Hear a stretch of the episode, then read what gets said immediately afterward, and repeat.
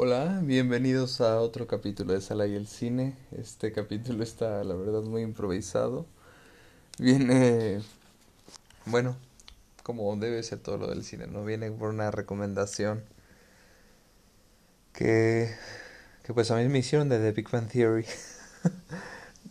Sacando mi lado ñoño, dije, pues vamos a ver las cosas que recomiendan en The Big Bang Theory. Eh, estoy viendo Battlestar Galactica, este, un poco de Star Trek, todo eso. Bueno, pero el punto es que hablaron de Total Recall, eh, El Vengador del Futuro, una película noventera con Arnold Schwarzenegger. terribles actuaciones. Como buena película noventera. O sea, bueno, de hecho hablaba con un amigo hace unos días de eso, de que las películas noventeras pues son, a veces son malas, o sea, pero les tenemos mucho cariño, no sé por qué, o sea, a veces puedes decir que son un churro, pero aquí tenemos las películas, la película de las que les hablo es una película, obviamente, viene de la recomendación de The Big Man es una película de ciencia ficción, una película muy ñoña, este, pero una película muy buena. Eh, eh, desmenuzando un poquito, vamos a desmenuzar poquito a poquito porque es buena, pero... Ah, bueno, ¿por qué me hizo, me hizo buena a mí? Número uno, eh, Total Recall, sinopsis rápida, ya saben, para que la vean si se les antoje, si no, pues, pues no la vean y ya la chingada. Pero, este, Total Recall es un hombre que, pues, trabaja de obrero y, bueno, en el futuro, obviamente, todo es en el futuro este, aparte esto es bellísimo, imagínense los noventas imaginándose el futuro, eso es como, güey, estamos hablando por, por, por, o sea, hablando y nos podemos ver y así, o sea, hay una parte donde hasta hablan en videollamada y tú estás sosteniendo un teléfono durante la videollamada. no, bueno, bueno, aparte de todo eso de cómo se, o sea, de que es muy padre ver cómo, cómo se imaginaron el futuro y que la verdad muchísimas de esas cosas las tenemos hoy en día en, 2000, en 2020 21, perdón, yo ando en otro año. Bueno, el chiste, a ver, devolviendo, el, eh, el hombre, bueno, vive de obrero en el futuro y pues ve, tiene sueños acerca de Marte, Marte ya está colonizado y ve anuncios de una empresa que te puede implantar recuerdos. Entonces dice, pues voy, me pongo un recuerdo de que yo fui, estoy en Marte y este, de que fui de viaje la chingada y ya. y aquí es donde la trama se complica porque eh, viene todo un rollo de que es un agente secreto, pero él es el recuerdo que contrató para, para que le implantaran, pero a la vez lo está viviendo de verdad porque el procedimiento salió mal. Un rollo, o sea, entonces está muy bueno. Y aparte que habla de muchos más temas de revolución, de inequidad, muy por encima tal vez, pero los habla. Eh, aquí viene la genialidad de la película. Eh, está dirigida, él, y no, y no por sonar, amor, está dirigida por por Paul Verhoeven, eh, creo que así se dice. Eh, bueno, el hombre es de Ámsterdam. Eh, un muy buen director, en los 90 ahorita ya no sacó un par de películas últimamente, pero el chiste es que a mí el hombre se me hace muy bueno porque aparte de la... No es tanto la dirección porque como les digo, por ejemplo, los actores son malísimos. Dios bendito, es horrible. Todo eso. Pero aquí vamos a ver lo que se llama diseño de producción. El diseño de producción es, vaya, lo que pones desde la decoración, desde las cositas, hasta todo tu estructura, arquitectos atentos, toda tu estructura arquitectónica, todo tu, tu universo, eh, eh, cómo se expresa a través de, del fondo.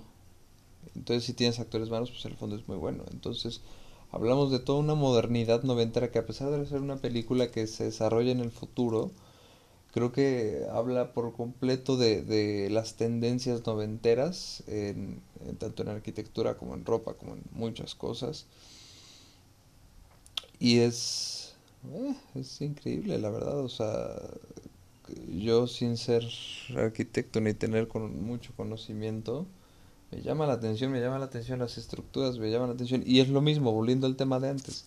Es porque se expresa, número uno, el presente y número dos, eh, es como se imaginan el, el, futuro, pero y sin embargo el futuro pues hoy en día no es así, es completamente diferente y nos lleva a pensar cómo nos estamos imaginando nosotros el futuro hoy en día, que claro que no va a ser así, pero nos lo estamos imaginando y cómo va a ser en realidad y es lo mismo, cómo desencadena todo el, imaginarnos el futuro en nuevas tecnologías, porque lo mismo, la gente que creció viendo estas películas fue la misma que creó las videollamadas, fue la misma que creó este eh, las memorias en, en, en, de gigas y gigas que te caben en la mano. Vaya, o sea, es, es increíble. Creo, creo que es increíble. Bueno, me parece increíble. Es el lado ñoño. Esto es, esto es un episodio ñoño. Entonces, disculparán ustedes. Pero bueno, a lo que voy es que eh, número dos, eh, porque me gusta esta película y les estoy hablando del director. Este es el mismo director que hizo eh, Robocop, que vino con la idea de hacer Robocop. Y no sé si han visto Robocop, si no, pues véanla. Yo hace mucho no la veo, la voy a volver a ver y sacaremos capítulo de eso. Em, pero Robocop nos toca eh, una violencia completamente diferente, tipo de para los que nos gustan las películas de acción, este es gráfico, eh, pero no en un sentido de so, el juego del miedo o de hostal así, sino es gráfico en un sentido repulsivo, chance, o sea, no sé, no, no sé bien cómo decirlo porque no nada los balazos, sino sale la sangre. Quiero que si la ven, vean los, los balazos, cómo quedan los balazos, cómo eh, la bala entra y explota pedazo de piel, o sea, tal vez es muy pequeño, es muy sutil, pero es completamente diferente de ver una película de, de acción, de guerra, de Vietnam, de etcétera, o sea, la sangre sale diferente y esta es como la manera en que, se arriesga el, director este, y no que sea una película completamente sangrienta, pero, pero sí vamos de una historia de los westerns, de los 60 de, bueno, el malo y el feo. Eh, de ese tipo de violencia pasamos a los japoneses también en los 60. O sea, bueno, a mucha historia que llegamos hasta hoy en día. Por ejemplo yo creo que referencia de violencia popular es eh, Tarantino pero Tarantino tiene un background, o sea, que es eh, directores, bueno, ellos son simultáneos a Tarantino, este director, pero, pero es un tipo de violencia más cruda, más arriesgada, más menos hollywoodense, menos censurada, este, y, y que se arriesguen así a hacerlo, está padrísimo, o sea, salen seres extraños así asquerosos, feos, no, porque muchas veces como Star Wars. Hay alienígenas y hay, seres y hay un Java de Hot, pero, pero al final es, agradable, es agradable de cierta manera, porque Java tiene un carácter, es el jefe no sé, aquí son seres de piso, de raspa, lo mismo pasa en Robocop y son alienígenas y son, son asquerosos, son rechazados y creo que mostrar esa parte sin miedo, porque representa mucha creatividad. Vaya, tanto si te gusta como no te gusta, o si lo ves y dices, no, es Juan Pablo, que me acabas de recomendar, carajo. Eh, representa mucha creatividad y, y, mucho, mucho riesgo de cómo expandir ideas. Y eso es lo importante de estas películas para mí, que aunque no sean clásicos, que a mí se me hace un clásico gigante, este digamos que es como, no sé si plastilina o cuál sería el ejemplo perfecto, como un músculo, lo estiras hasta lo más que puedes. Tal vez no se quede ahí para siempre, pero ya tiene la capacidad de, de, moldarse y regresar y salir y bajar y acomodarse mejor el músculo.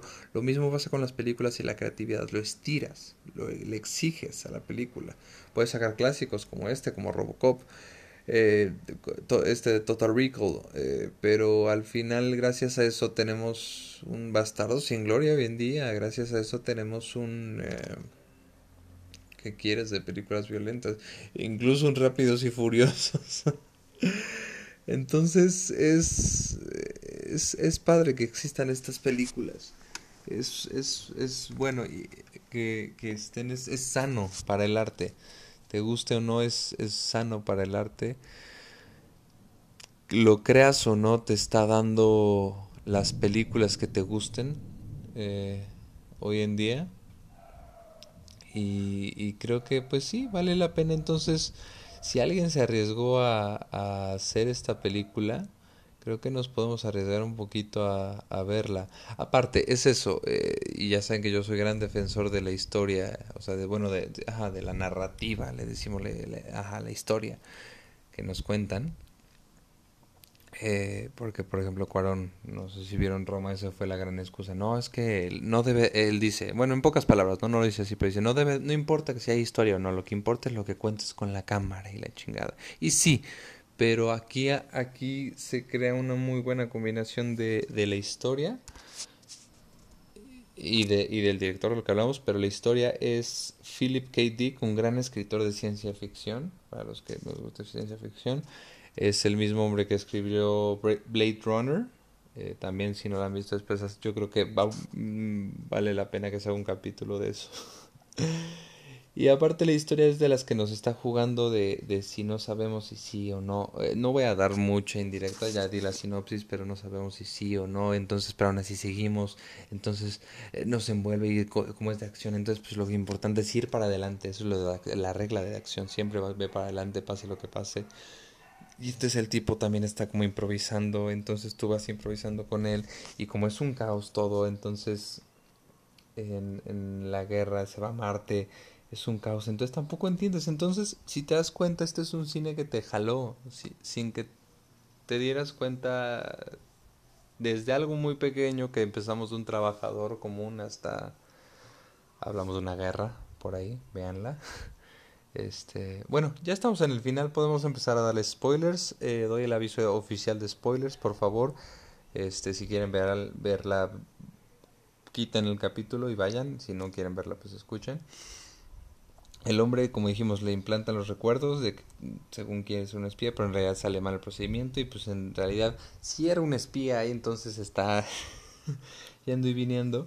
Y, y e incluso tenemos una escena que, que es metafórica que, le, que llega un güey con él, eh, según de los, o sea, nos hacen creer que es de los malos, pero él dice, no, yo soy un mecanismo de defensa del procedimiento de implantación de recuerdos cuando sale mal para que salgas de esto, salgas de, tu propia mente.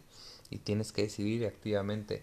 Y entonces dudas con él porque el güey le está apuntando con la pistola y le dice como no, no sé, este si es cierto lo que me dices o no, o si es verdad lo de la revolución o si es verdad lo del sueño. Entonces vas así toda la película hasta el final que también dice él este que todo sale bien ya. Al final y dice con la, ya sabes, el, interés romántico que siempre ponen. Dice, es que te, tuve un pensamiento terrible, que Que esto sea un sueño. Y entonces te dice, ah, pues si fue real o no, y no te dice al final si fue real o no. Es de ese tipo de películas que, que te deja, aunque terminó, te deja picado y quieres que saquen la segunda parte o algo así. Eh, ojalá no saquen. Sacaron un remake con Colin Farrell. Eh, no lo he visto, pero mm, no lo sé. Entonces, pues denle, denle la verdad a la película, o sea, es para pasar un rato, es para echar es más, es buena película noventera, porque si hay películas noventeras que dices, no, de verdad, qué, horror. Esta es buena película noventera, es Arnold Schwarzenegger, para quien, no me acuerdo si lo había dicho, ¿no? Pero para quien le gusta Arnold Schwarzenegger. Entonces, denle, denle play a la, a la película. Esto fue Sala y el Cine. Espero les haya gustado. Espero les guste la película. Si no les gusta, ya saben, reclámenme, grítenme. Eh, esta es una película de ñoñez. Si saco más cosas de The Big Theory, les aviso. Pero esta es una película también para entender poquito cómo eh, funciona esa parte de diseño de producción, cómo la arquitectura nos dice y sobre todo arquitectos quiero que me den su opinión si es que la llegan a ver. Ah, nos veremos en la próxima película que veamos. Hasta luego.